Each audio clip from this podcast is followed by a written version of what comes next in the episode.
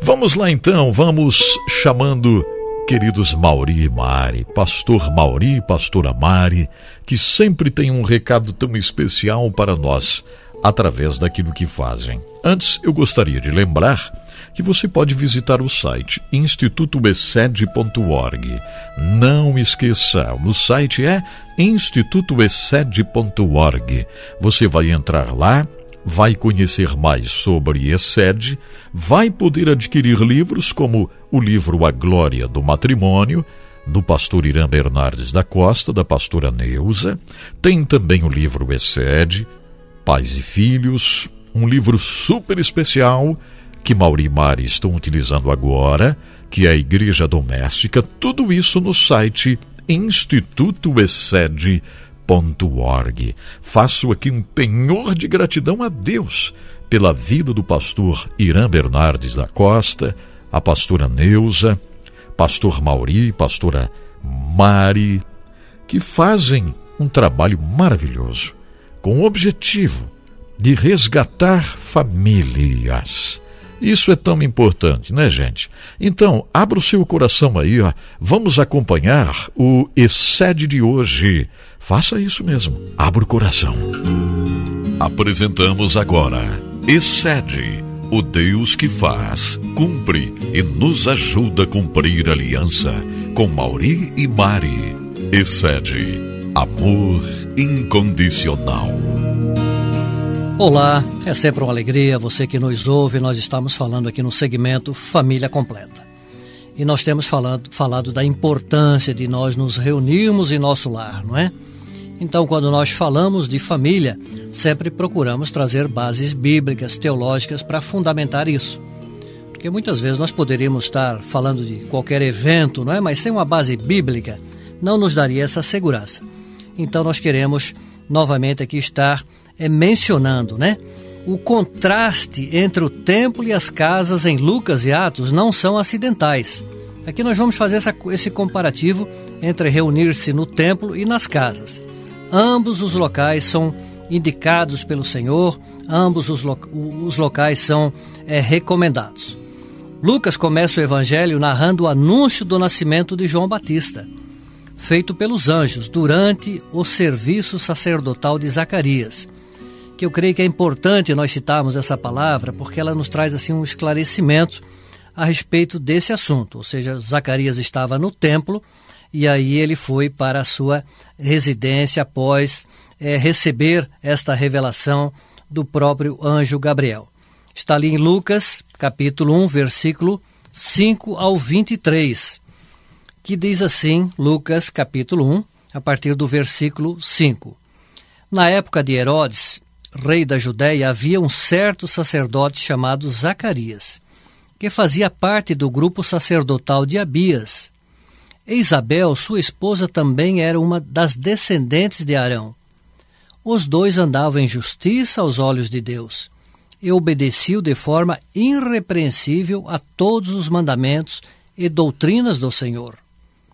Contudo, eles não tinham filhos porque Isabel era estéril e ambos de idade já avançada. Em certa ocasião, quando seu grupo estava de serviço, Zacarias ministrava como sacerdote diante de Deus. Ele foi escolhido por sorteio, de acordo com a tradição do sacerdócio, para ter acesso ao, altar dos Santos dos Santos e ali oferecer a queima de incenso. E chegando o momento da oferta do incenso, uma multidão de pessoas estava orando do lado de fora. Foi então que o anjo do Senhor apareceu a Zacarias, à direita do altar do incenso. Assim que Zacarias ouviu, ficou perplexo e um grande temor o dominou completamente. Entretanto, o anjo lhe assegurou: Não tenhas medo, Zacarias. Eis que tua súplica foi ouvida. Isabel, tua esposa, te dará um filho, e tu lhe porás o nome de João. Ele te será motivo de grande felicidade e regozijo, e muitos se alegrarão com seu nascimento. Pois ele será grande aos olhos do Senhor, jamais beberá vinho nem qualquer outra bebida fermentada, e será pleno do Espírito Santo desde antes do seu nascimento e conduzirá muitos dos seus filhos de Israel à conversão ao Senhor, seu Deus. Ele avançará na presença do Senhor no mesmo espírito e poder de Elias, com o propósito de fazer voltar o coração dos pais aos filhos e os desobedientes à sabedoria dos justos, deixando um povo preparado para o Senhor. Então Zacarias indagou do anjo: Como poderei certificar-me disso? Pois já sou idoso e minha esposa é igualmente de idade avançada. Ao que o anjo lhe replicou: Sou Gabriel, aquele que está permanentemente na presença e fui encarregado de vir para falar e transmitir-te estas boas notícias. Porém, eis que permanecerás em silêncio, pois não conseguirás falar até o dia que venha a ocorrer tudo quanto te revelei, porquanto não acreditastes nas minhas palavras, as quais, do seu devido tempo, se cumprirão. Enquanto isso, o povo estava aguardando Zacarias, preocupava-se com o fato de que demorasse tanto no santuário do Senhor. Mas ao sair, nenhuma palavra conseguia pronunciar. As pessoas perceberam que ele tivera uma visão no santuário. Zacarias tentava comunicar-se através de sinais, permanecendo todavia mudo. Ao completar seus dias dedicados ao serviço, ele regressou para casa. Então, este é o contexto né, de Zacarias. Estava no templo. Então, neste tempo, até o filho é, nascer, como ali ele não acreditou nas promessas do Senhor é, enviadas por esse anjo, então ele ficou mudo né, até o dia do nascimento de João Batista. Também podemos dizer que outra indicação desse contraste pode ser observada nos primeiros capítulos de Atos, onde as cenas mudam com regularidade. Por um lado, por um lado temos o templo como o centro do poder, onde decisões políticas e religiosas eram feitas. Um lugar para se buscar esmolas e onde são discutidas os conflitos dos grupos emergentes dentro da religião então aqui, né, Mari, você também tem essa passagem aqui de Atos, né, que você poderia estar mencionando também, dando essa conotação aí é, do templo para as casas, não é mesmo? Sim, diz em Atos 4, é, capítulo 4, versículo 1, e estando eles falando ao povo, sobrevieram os sacerdotes e o capitão do templo e os saduceus. E também em Atos é, capítulo 4 e 48 diz: Mas o Altíssimo não habita em templos feitos por mãos de homens, como diz o profeta. Então, por outro lado, nós temos é, as casas onde os primeiros fiéis se reuniram, oravam e eram cheios do Espírito Santo. Eles partiam o pão e generosamente compartilhavam os seus bens materiais conforme a necessidade de cada um. Então, isso é um exemplo para nós como cristãos. Ver a necessidade das pessoas, compartilhar o que elas necessitam. Né? E ao cumprir-se o dia de Pentecoste, veio do céu um som e encheu toda a casa onde estavam assentados. Todos ficavam cheios do Espírito Santo. Isso está em Atos 2, de 1 a 4. E também Atos 2, 46 partiam o pão em suas casas, diz novamente, e juntos participavam das refeições com alegria e sinceridade no coração.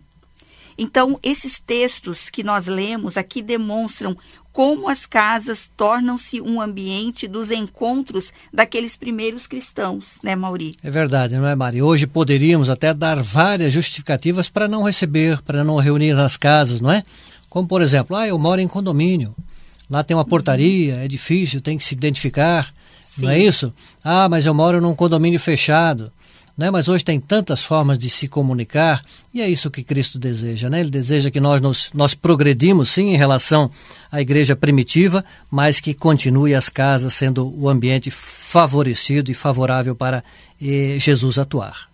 É isso, porque é muito bom estar é, num, num, grande templo, né, e ali louvar o Senhor, mas é importante essas famílias cristãs conhecerem o nome, saberem o nome uma das outras, compartilharem, convidarem para ir nas suas casas, para não perder essa essência que Jesus deixou para nós. Então, assim vemos que o padrão de alternância das cenas entre o templo e as casas, no livro de Atos, como nós temos falado bastante aqui, é, o livro de Atos, é, demarcam claramente duas áreas de ação, duas diferentes comunidades e duas formas diferentes de organização social e econômica. Uma representa a função do templo e suas normas e aliança e outras a nova comunidade de testemunho do Cristo ressurreto, que se baseia nas casas e é inspirada pelo Espírito Santo, sendo leal a Deus, que não habita em templos feitos por mãos humanas, como citamos Atos 7:48. Então, por qual razão Lucas é, com, ele contrasta esses símbolos e instituições sociais é, que desempenhavam papéis fundamentais no movimento de Jesus e no início da comunidade cristã. Então, há estudos das é, relações sociais e nas sociedades pré-industriais que nos ajuda a compreender bem a dinâmica da sociedade onde Lucas deseja chegar enfatizando a importância das casas como o ambiente o qual a igreja deveria crescer e se desenvolver. Porque, vejam, amados, você que nos ouve, se lá na nossa casa nós tiramos tempo para ler a palavra, se na nossa casa há perdão, quando você, como mãe, ouve seu filho, às vezes coisas de criança, discutindo um com o outro, né? Você chama e você fala, filhos, vamos conversar, vamos ver o que, que Jesus faria nesse momento, nesse contexto. Então, isso é que é viver a igreja na nossa casa, é nós trazer esse ambiente é, é, cristão, é colocar a palavra em ação, colocar a palavra em prática, porque vejam, se nós vivermos isso na nossa casa, quando nós fomos para os cultos, para as celebrações do grande templo, vai ser uma maravilha. O Espírito Santo de Deus vai vir com poder, com graça e ali há uma bênção, ali será uma bênção, porque nós, se nós vivermos na nossa casa momentos de discussão, de não perdoar um ao outro, de ser aquela vida corrida, agitada, sem viver o cristianismo dentro da nossa casa e achar que nós só vamos receber Jesus, vamos receber Deus quando estiver lá no templo grande, isso é. É, é, é difícil, isso não, não tem conexão, né? não é mesmo, Mauri? É verdade, nos nossos lares não é, a centralidade deve estar baseada em Jesus Cristo aí tudo se encaminha, não é isso? Porque é o próprio Rei dos Reis nos dando a orientação e nós nos é, submetendo à obediência e, por consequência, todas as bênçãos que aí a palavra de Deus nos promete. É verdade. Às vezes a gente pensa assim: ah, eu não fui na igreja hoje, eu não fui lá no templo, então eu preciso ir para mim ficar cheia do, do poder de Deus e cheia do Espírito Santo. Amados, nós somos cheios do poder de Deus aonde nós estivermos. Nós temos que estar, se nós estamos lá no banco, se nós estamos no trabalho, se nós estamos na nossa casa, nós temos o Espírito Santo de Deus que nos enche da sua graça e do seu poder. Por isso que é viver a igreja aonde você está. É verdade. Nós agradecemos e até o nosso próximo encontro. Até o próximo encontro. Você ouviu Excede, o Deus que faz, cumpre e nos ajuda a cumprir a aliança. Com Mauri e Mari. Excede, amor incondicional. É isso mesmo. Amor incondicional. Não esqueça, entre no site institutoexcede.org para conhecer um pouco mais sobre o trabalho de Excede, Maurimari, pastor Irã Bernardes, pastora Neuza. E assim nós seguimos avante, porque aqui no programa temos um cuidado especial com a família, não é verdade?